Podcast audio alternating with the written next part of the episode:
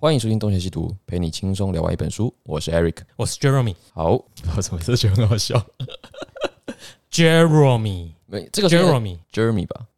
不是 Jeremy Lin 吗？ Jeremy，好啦，青菜了，Jeremy 就 Jeremy 啦。我反正之前也是这我们要样重讲，新来吗？哦不用就这样。好我觉得这边蛮好的，好，节奏很好。好，那我们今天要来聊的呢是台湾民主运动的故事三部曲，第一本《百年追呸自治的梦想》的《百年追胚百年追求》哦，对，《百年追求》三部曲的第一本《自制的梦想》的最后三章，对，最后三章。那这边我们要聊的是一个比较沉重的历史伤痕嗯，啊、那我们读的时候蛮沉重的，读的时候很沉重，那它也是相当的，大家都广为人知啦。我们也不要卖关子，它讲的就是二二八事件的嗯，前后、前因后果。也有人不是觉得很悲伤，有人是觉得很义愤填膺，这义愤填膺有两种，啊，我们今天就是主要跟各位要聊一下的发生什么事吧？对，发生什么事，然后再来是有什么样的情绪，以及什么样子的看待的视角，就我们就开始喽。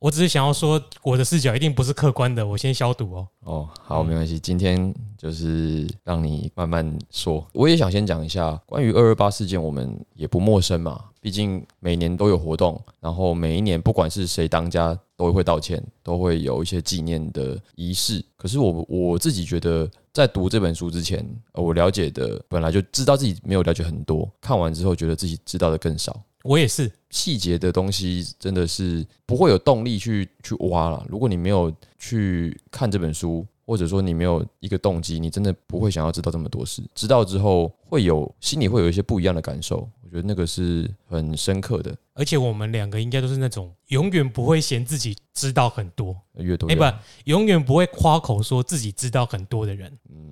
我觉得这种事情真的是多多益善，而且再来是显然还不够多啊。嗯，就是摊在阳光底下的，或者是为人所熟知的资讯是不够的。而且坦白说，每年到这个时候都会吵来吵去的，嗯这种有时候会是一种对于你了解真相的一种反向的作用，没有帮助，对因于为你会想说啊，都每次遇到都会吵架，我不要知道好了，对讲那么多干嘛？都是过去的事情。那这里有牵涉到一个名词啊，这个名词我们也不陌生，就叫做转型正义嘛。嗯，那我以前对转型正义也不了解，有时候觉得那个也是一种被玩坏的词，比如说转型正义好像只是在开演唱会啊，嗯，或者是有某一种政治清算的行为，没有真的去细想过它里面到底有些什么样的内容。可是不知道欸、就你这个话来说，因为我这个人本来就是很喜欢就哎、怎么讲？你讲的词里面去挑语病，后来后来挑啦，因为大家用词都会不够精确啊。对，像你刚刚说政治清算，我就会觉得政治清算不是一个一样是一个中中性的名词嗯，或者是动词还是什么词。清算动词啊，你要说它是清算版就没错、啊，因为一家公司要倒闭之前，本来就要进进行清算啊呐、哦，就是你要把所有的档案公开之后去就责，或者是说，我就责不是指就责现在人哦，比如说公司要倒了，嗯你去清算就是要把这些财报啊、负债什么通通摊开嘛，然后再来追究这家公司当初倒原因什么，要怎么把这件事给 close 掉。所以政治清算本来就是一件该做的工作，只是大家可能会对于清算这个词很负面，现在会变成负面的，没有，因为如果你开公司，你公司被清算，你会觉得很负面啊。通常都是在一些要结束的时候对会，讲到清算，而且会清算一定是因为不够好，或者是太糟糕，所以要清算。我们用比较中性的词应该叫盘点啦，嗯，对。因为店里店还在的时可是候我，觉得要清叫盘算就点清算，本来就应该要清算啊！难道你公司倒了，你不用清算吗？好，如果说你我只是想要留下一屁股债，然后你跑路了，所以你才会不想清算呢、嗯那负面的是后面这个行为，不是清算的这种动作啊，好，所 以就没有。因为我自己喜欢，就是说文，哎、不是说文解字，说文解字我没读，你才有读。对，我只是喜欢挑语病啊，吵架专门的。好，那或者说就是它就是某一种被用来算计的工具这样子，就是一直以来有很多的名词，在现在媒体的渲染之下，都把它洗成是一种负面的标签呢、啊嗯，包包括转型正义啊，包括意识形态啊，包括刚刚的政治清算啊，嗯就是本来就是有这些词的，这些词又没有代表什么含义，你为什么要把它挂上一个标签？这样大家碰到这标签就会说，你看你又要乱搞，就这样子。要染色它。嗯，好，不过虽然说我们知道的不多，但不代表这几年没有人在做这些事，嗯包括有学者出这样的书嘛。那民间团体，例如说像那个台湾 bar，台湾 bar 的一些影片也有带到不少台湾史嘛，包括日志的跟这个二二八的。嗯嗯，哦，我记得我以前也有看过。其实看完书之后再来回想那些影片，或我重看的影片啦，那我觉得其实人帮家他们赚点阅啊，没 关系。 好不了，是，人家也把那个大概的故事都讲出来了，忽略了，当然要节省掉很多细节，不然收听或收看的人也不想知道这么多琐碎的事嘛。嗯，他就把最重要的事情讲出来了，我觉得也算是帮助到很多年轻的，如果有人没看过，看一下是 OK 的，对，起码让大家知道了。其实也是蛮呃跟事实是蛮贴合的但是有些争议嘛，对不对？啊，这个就不好说，就好了，是有啊大家自己判断呐。对，但我们的建议还是一样，就是多看一点。矛盾。对，嗯，那我们就先来看里面到底发生了什么事。嗯那我们先先讲这一章是第这本书的第十章，这第十章的标题叫做《祖国来的殖民者》。祖国来，可是还是殖民哦。对，这个标题就已经说明了很多事了。我们在上个星期有提到，国民政府接收台湾，在那段时期，台湾的士绅有一部分并非无所作为，他们有开过一个会议，在现在的阳明山上开过一个会议，想要策动台湾独立，或者说这一群人。里面的代表就是辜显荣，那我们也说过，就是他显然不是为了台湾大多数人的利益，而是为了家族，对他们自己的利益嘛。好，那国民政府来了之后，知道他们有做过这样的事，就把他们铐起来，把他们全部抓起来，好好的问他们：你们到底想干什么？你们是共产党吗？你们想要背叛中华民国吗？代表的人当然就是我们当时负责台湾的长官啊，就是陈先生。这位陈先生，我们也都在历史上很熟悉了，他就是陈仪嘛。不过这些人被抓起来之后，并没有真正的被严惩啦，就是抓起来可能就是关个一两年，罪不自大家要记得哦，以前被关四个月就是重判哦。对，哎，就是罪不至死嘛。嗯，你都要叛国了，你还还没有弄死你，而且还没有怎么讲，你以前有搞过这些动作、哦，可是你没有抓到现行犯，你也没有证据哦，嗯就先抓来审判了。对，有审判吗？有啊，哦，有审判，有审判啊，就是关了十几个啊，一共哦有这有走完行政程序啊。对嗯，啊。不过我们必须要说，真的是历史有很多想不到的地方，他们被关是幸福的哦，对，是好事，因为后面会有更大条的的事情。监狱保护了你。对，监狱保护了你，嗯你被关进去反而让你躲过一劫。嗯，他们躲过什么？就躲过了二二八事件。对，那这件事情发生在一九四六年，就是我们刚才说，就是这些以郭政府为首的人被抓起来的事情，大概发生在一九四六年。二二八事件就发生在一九四七年，就是隔年。那当时辜显荣等人都还在狱中，所以没有被加害。反而是有一些我们觉得无辜的人、无辜的士绅、无辜的律师、知识分子，就在那一次整批带走。那么，嗯，在一开始国民政府抵达台湾的时候啊，我们的长官陈仪为了显示官威，嗯或者是新官上任三把火，才会有了这一系列的所谓的整治台湾士绅的事件。反正就是扣帽子给你嘛，我问你一下哦，其他国家有新官上任三把火这种类似的用词或者概念吗？我不确定诶、欸不知道哎、就我的想法，好像没有类似的概念在其他文化中存在。这个可能要再研究一下才知道。一般来说，不是都要先试着怀柔一下，跟大家说我会给大家带来什么好处吗？可是他来的第一步却是先杀鸡儆猴一番再说，真的不知道，这是好像官场文化，中国的官场文化一个先挫一挫你对的锐一气。脉相要掰哦，嗯，嗯，对，真的没有想到其他国家有没有类似的案例。可能我们之后读对我到们其他国家的一些故事的时候，可以对照。回到开头，我们懂得真的不够多啦。对对，好啦，那我们先继续讲回来。一开始，国民政府在台湾的行政方法跟当时其他中国各省是不一样的。当时的中国各省基本上是实行省政府制嘛，那就等于是一定程度上各省都有相当大的自治权，就好像我们现在台湾也是类似的嘛，每一个市之间都有自己的这个市政府、县政府，他们还是有一定的自己管理的权利。地方有自治的相关法令在规定。对，可是像这样子理所当然的法令在台湾一开始是不存在的，当时是叫做行政长官公署制，简单来说就是台版的总督府嘛。是就等于是台湾总督府，因为台湾哎、不是对不对，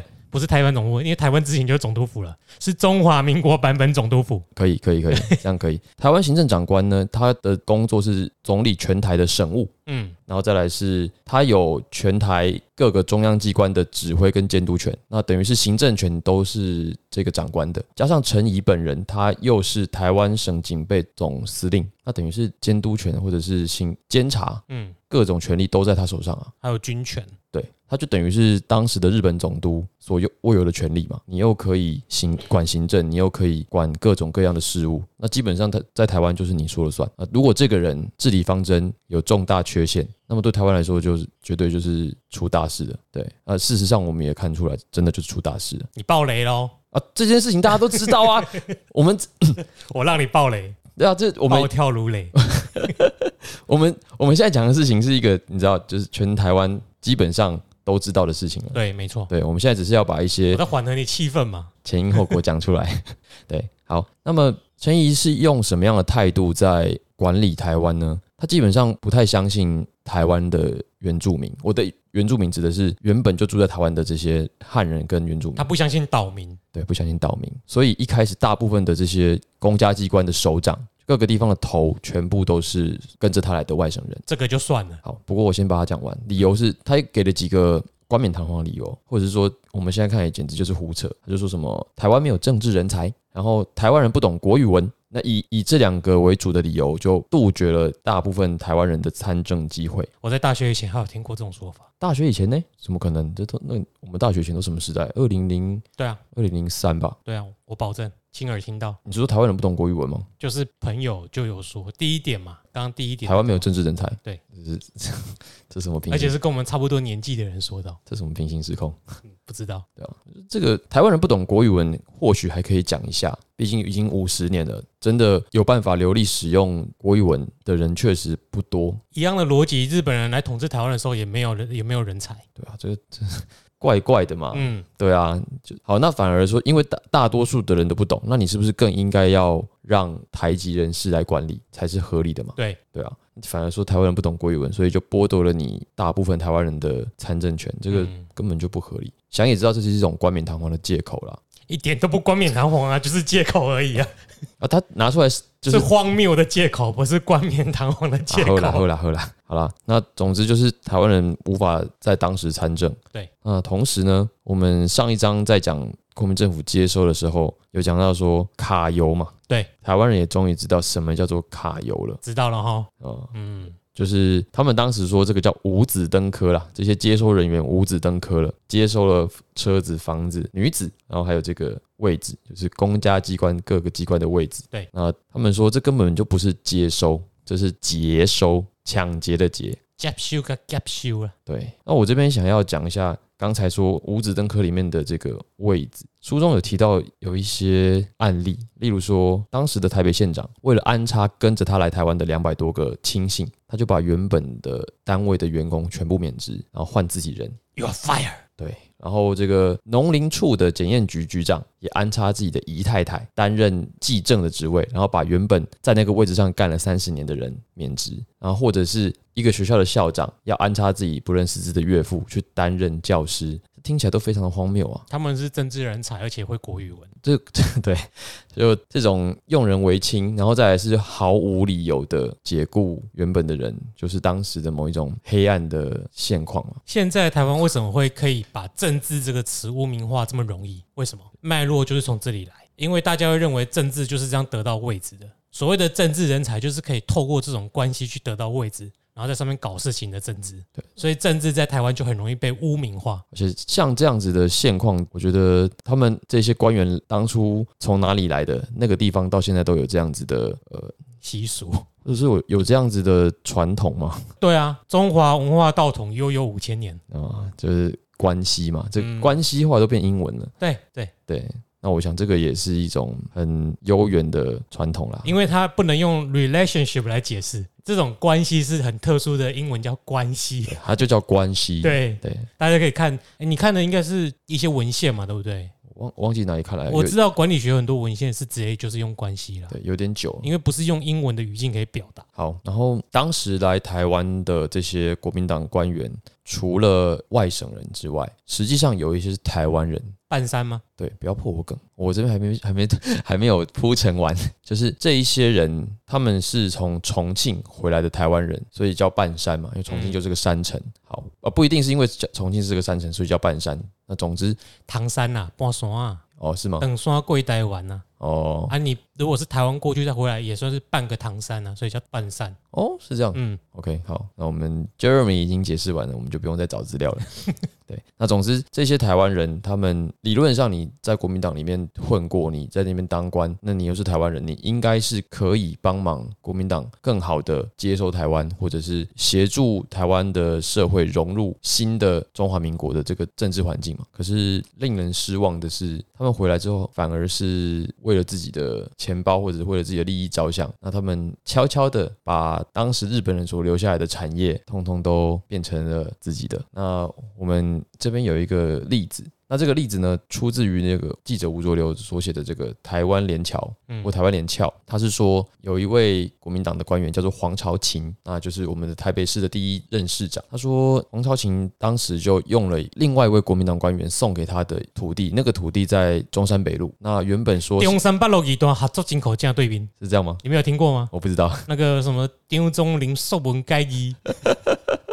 没听过、哦没听过。好好啦，啊，那总之就是在中山北路上有一块地，本来应该是日本人的，或者是基督呃教会的。嗯，对，那他取得这块地，本来说是要盖这个刘铭传纪念馆，不知道为什么盖着盖着，它就变成了国宾饭店，这几十年来还有看过这件事情呢、啊，不是吗？就是类似的事情。我们我们当然无法肯定的说这一定是是贪污渎职，但既然有这些前辈作家提出这样的事，那表示肯定是有一些问题的。对，就是我们可以推测，当时这些半山这些官员用了某一些职务之便，将原本属于政府的公家的财产转成自己的。嗯，那像这样的事情到底有多少，我们现在是不知道的。那我觉得这也应该是我们应该要知道的事。那就是转型正义要处理的问题之一啊。是，呃，因为我们不知道说这些的问题会不会有什么其他的呃责任，因为毕竟我们没有证据，我们也没有更多的资料，所以我们就是讲一个例子。那只是说这里的确有很多猫腻啦，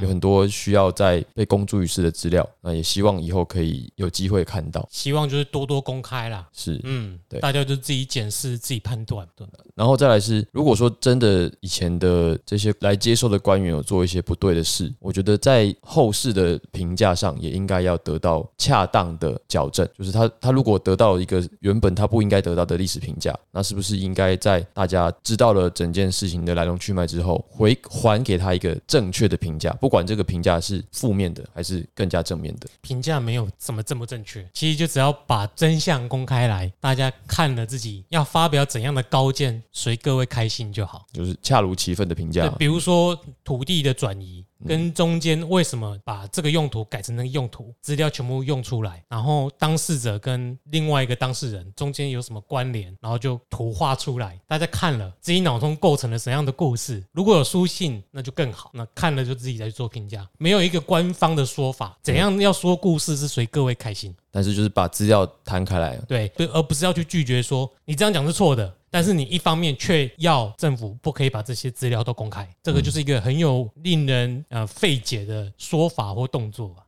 嗯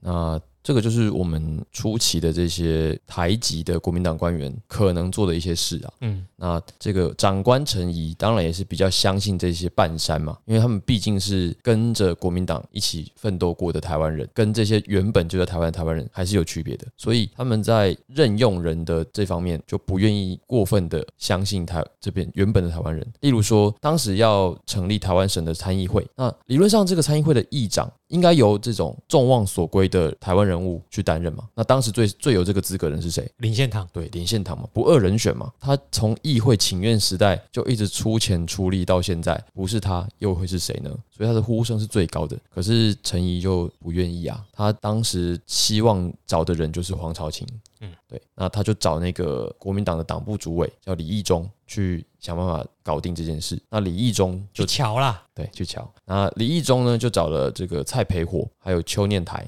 去想办法说服林献堂。那蔡培火不用说了嘛，蔡培火之前也是请愿运动的主力，嗯，那他后来就加入国民党了。那另外一位邱念台就是邱逢甲的儿子，本来就在广东，后来也跟着到台湾来。那这两个人去说服林献堂都是失败的。林献堂本来都还是很想要去角逐参议会议长的位置，又不是说肯定是你，只是去选而已啊。对啊，对啊，就是投票决定嘛。对啊，那选都不让我选哦。嗯，对，那当然两个人去说服魏国，那李义忠就自己去。那里面书中有提供了他们当时的对话了，那对话看起来就是李义忠好心提醒你，你要哎不然念出来。有点长，我觉得有一些内容哦，我们不用转译，直接念出来，大家会心领神会。二三九页，一是一段对话了。好来，好，我念快一点哦。李义忠怎么劝林献堂的呢？他劝说他。先生众望所归，当选议长是世所当然，且议长由选举产生，我为何还要劝你？问号，因为先生素来与我友好，我也为你考量，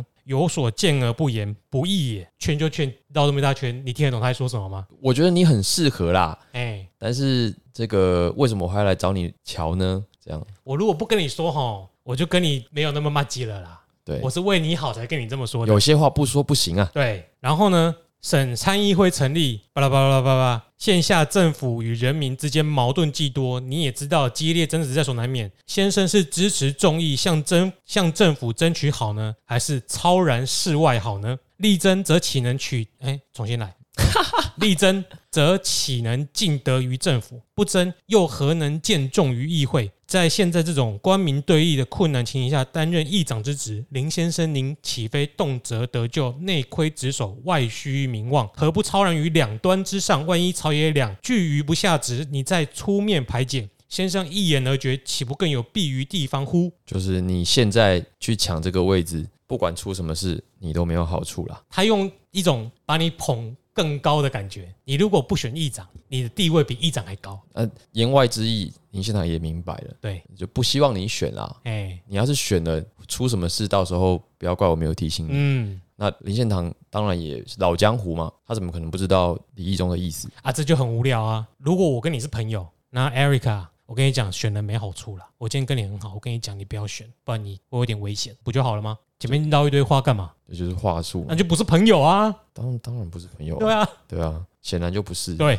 那可是呃，林献堂也清楚了，所以后来其实他就淡出，嗯就是托辞说大家不要选我啦。嗯，对，那后来的确他也就是在政治运动上没有这么的活跃了。就看透了啦。这个比之前还没救。对，这个比之前还没讲，因为在那个我们最前面讲辜振甫他们被抓的时候，林献堂也是也是被密切关注的人物，嗯也嗯是被抓去问话的人，问说你有没有想要台独啊？你有没有想要搞事啊？这样，所以他已经受到很多这样子呃怀疑、猜忌，然后也有一些告诉你你有危险的这种言论。我觉得他也算是蛮有福报的啦。以宗教的角度来说，你看他从日本时代开始，一直不断的争取权益、出钱出力，到这些，到最后还可以。全身而退，对，我他觉得他算算是全身而退的，蛮有智慧的啦。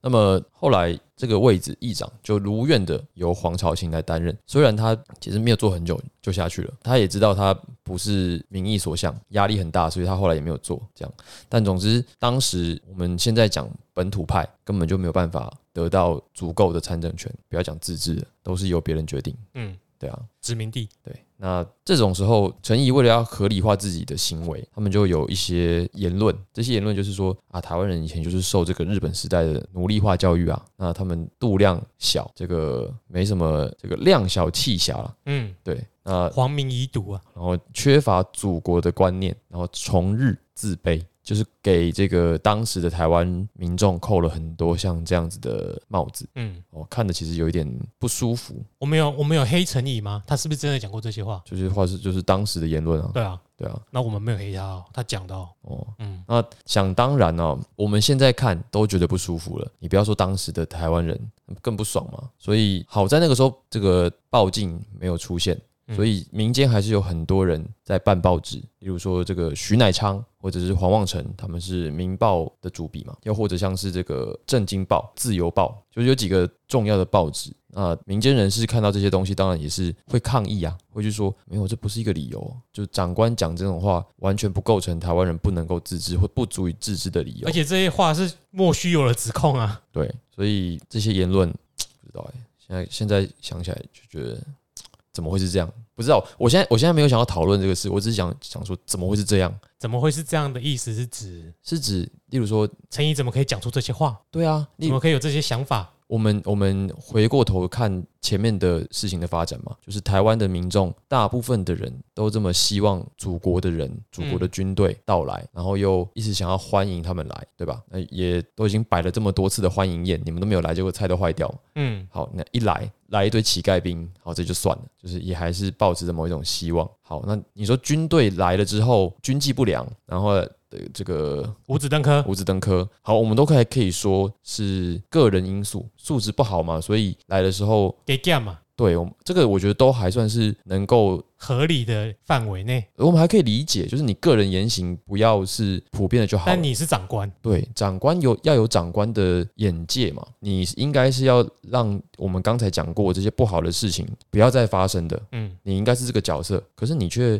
没有尽到这样子的责任，你是来呃，你应该是要来安抚，然后来重新领导台湾这边的汉人，这边的中国人，重新回到某一种民族国家的怀抱的，可是你这些事情你没有做，就是他讲的话却类似于我把你们当人看。对你用一种对待殖民地的态度在对待跟你一样的人。这些五子登科事情很稀松平常啊，为什么你们要这样抗议啊？我搞不懂哎、是不是这样子？你是说陈他他的想法啊，他觉得这是应该的、啊。你就去看以前那个叫什么名字，郭冠英哦，嗯，他的思路大概就跟他差不多啊。真的假的？对啊，哇，这真的是，你你看他讲的话嘛，是不是差不多？嗯哼哼，你不应该抱怨五子登科，不应该抱怨我们军军纪怎样，因为你们这些人本来就被日本人带坏了。就你们还需要再好好的思想对啊改造。对啊，呃所以我刚突然有有一种没有办法论理，而是有一种怎么会是这样子因为我们我们跟他们的想法是两个平行世界，啊？是没有交集的。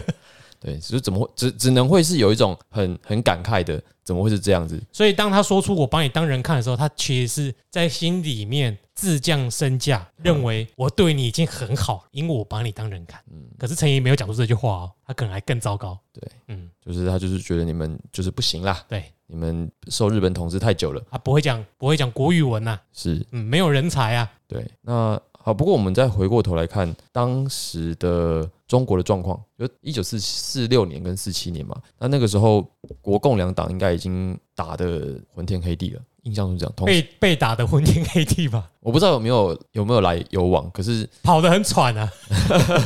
呃，那个时候也发生一些事情，就是国民党把台湾的很很多物资都运到中国去打内仗，打内仗，那其中包含的打内仗，打内战，差不多啊，打那内仗感觉会内出血，打内战。打内战嘿，其中包含了十五万吨的糖嘛，比较大家比较知道的是这个，就是台湾产糖，他就把糖全部征收走，然后把米都征收走，那导致的一件重要的事就是，那台湾的物资全部都被拿走了，台湾经济就不好啦。物价飞涨啊，嗯，那再来是你把它东西征收走，你又没有给人家应有的价格、应有的回报，那当然就拖垮了台湾的经济水平嘛。我们刚才有提到说，台湾其实当时因为报禁并没有被禁绝，所以还是有出来很多人出来办报纸嘛。那其他的社会活动其实也还蛮活跃的，包含国民党的台湾省党部。是在这个一九四五年十一月成立的。那这个时候加入的台籍人士也不少，以这个蔡培火、蔡培火为首的，还有这个韩石泉、郭国基这些当初在日治时代比较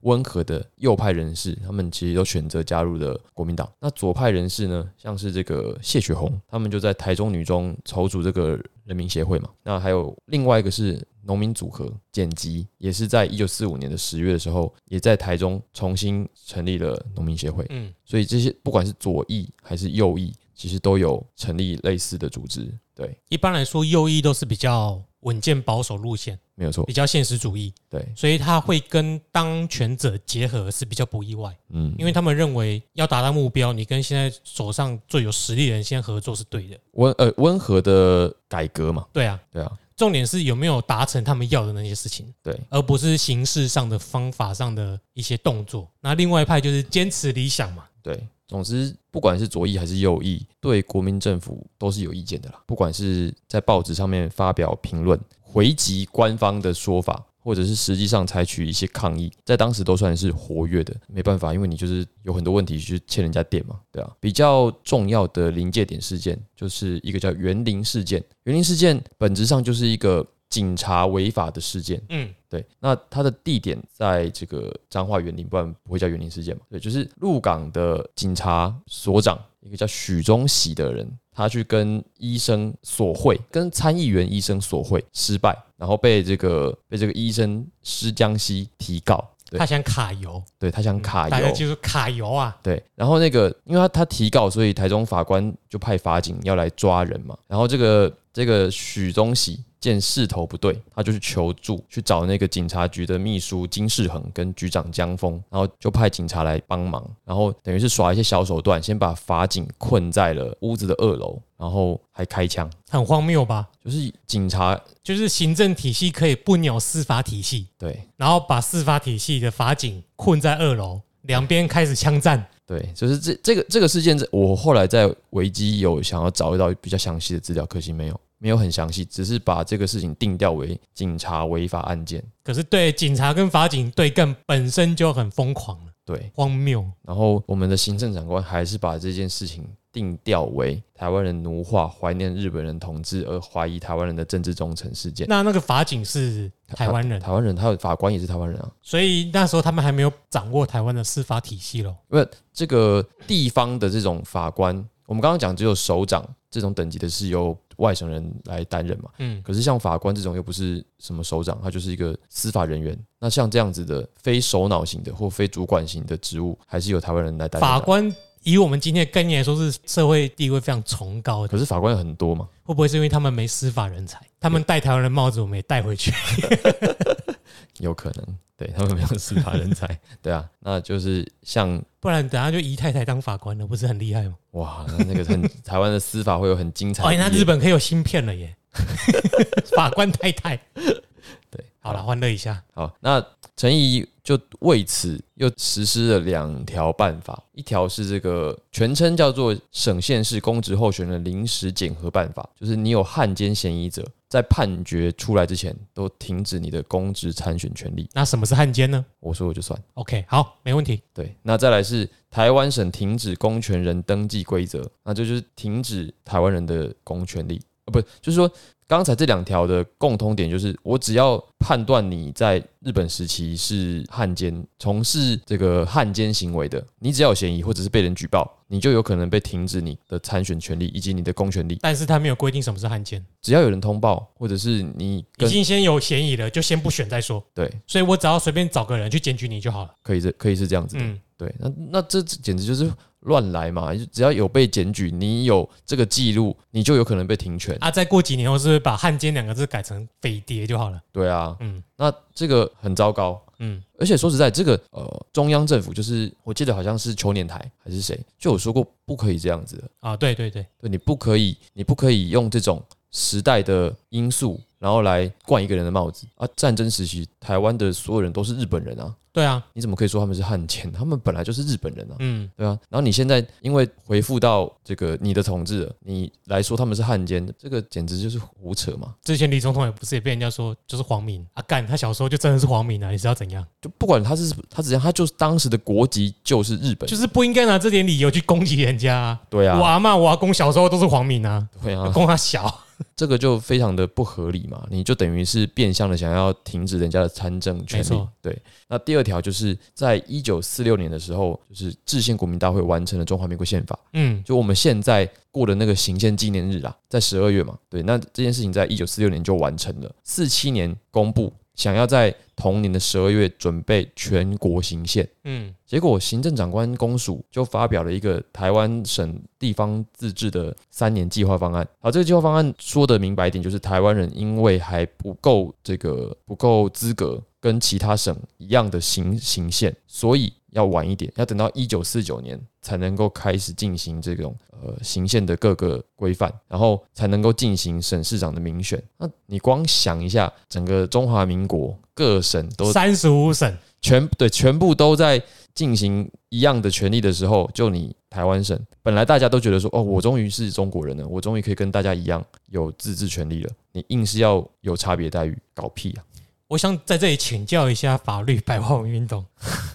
！Q 一下子，就是他提出这个自治条例，嗯，什么条例？刚刚那个你刚念的那个台湾省地方自治三年计划方案， ，OK，它是个法律吗？应该是就是有点像是日本总督府可以自己颁没布错的，啊。可是如果要在台湾实行特别法，不是应该在宪法里面规定吗？哦宪法才刚做好啊，就直接我直接违宪啊，我的意思是，对啊，宪法不是最高层级的吗？对啊，你下面立的法律都不可以违背宪法、啊，没有错，那你怎么可以？理论上，台湾省是中华民国的一部分呢。就你另外立一个法说，台湾人不能有宪法的权利，可是法律的位阶是比宪法还低的啊。应该是直接作废，对。对啊，莫名其妙。这在游戏网里面就是那个陷阱卡发动无效并破坏，干，我觉得台湾人超可怜的、欸，就是这部宪法颁布的时候你不能用，对，结果等到那三十五、三十四个省都不能用的时候说，干，你一定要给我用这个宪法。就硬硬是晚三年啦，对啊，就莫名其妙。 对啊，就这件事情台湾社会，呃我还没有讲到这个什么人权议题哦，嗯，因为你已经不把台湾人当成一般就是宪法公民的人来看哦喽。所以台湾地方社会整个震怒嘛，对啊，对我现在听了都很气。对啊，包括然后包括前面讲的，请问一下贵志，蹭你一下啊？ 那刚刚法律白话文运 动，如果有听到的话，对对对对，好，那我们总结一下我们刚刚讲的嘛，就是接收到现在这个阶段，那接收人员的品质塑形不良，然后长官本身就有问题，再来是本来应该要负承担这个沟通桥梁的所谓的台籍官员这些半山，又可能顾着自己的利益，再来是当时又面临着国共的内战，那又把台湾的资源调到中国去，也没有给一些合理的报酬，所以导致台湾的经济也变得相当恶劣。本来在战后，台湾的经济水平如果跟中国个人相比，水准。好因为我只是想纠正你的内地用语而已。好了好了， 就是那个那个水准呢，我比较偏激啦，抱歉。可能只有东北可以比吧，因为、嗯，因为东北当时就是还有未满洲国地区，当时就是比比较多开发的地方嘛， 对啊，对啊，所以就事是实就这样，不然怎样？对啊，就是只有东北可以跟台湾比啦。嗯，那朝鲜呢？那时候算吗？算中国的吗？哦，对对对，对啊，对啊，那那那个韩国听众不要抗议啊。反正听不听听不懂。好了，那总之，这种对于台湾社会经济政治的破坏，都到了一个日本人走之后的新高度。又因为前面大家有这么多憧憬，这么多期待，我可我觉得我都可以想象那种反差带来的愤怒有多么的巨大。所以接下来，只要随便有一个导火线，就引发后面的事情都觉得压倒骆驼的最后一根火柴，哦，对我觉得那个都不奇怪了你。怎么没有纠正我？那就烟草嘛。 对啊，接下来的下一章就是指二二八事件的开头，但是我们要说明的是，在那个看似没有什么大事的开头之前，其实已经有这么多的背景在铺垫着，就是那个那个小事情真的只是一个导火线而已，前面的那种所谓的本省跟外省的矛盾，那个梁子都已经结了很久了。不是官逼民反四个字就可以做解释的。对，因为如果你只有讲这么一件小事，那我们在历史课本一开始看到的就只有这件事，你用常理就想说，那为那么为什么这样子的事情会导致后面这么大的一个结果？嗯，如果你加上前面的这一段才说得通啊，大家都很生气了嘛，才会有后面的这些暴动。对啊，好，那我们接下来又要讲关于二二八事件的前因后果。现在不是在讲前因哦、，后果了。对，二二八事件的发发生发生过程以及后面的一些结果。嗯，那我们今天这期节目先到这里，那我们就下次再好好跟大家解释。我是 Eric，我是 Jeremy，我们下次再见。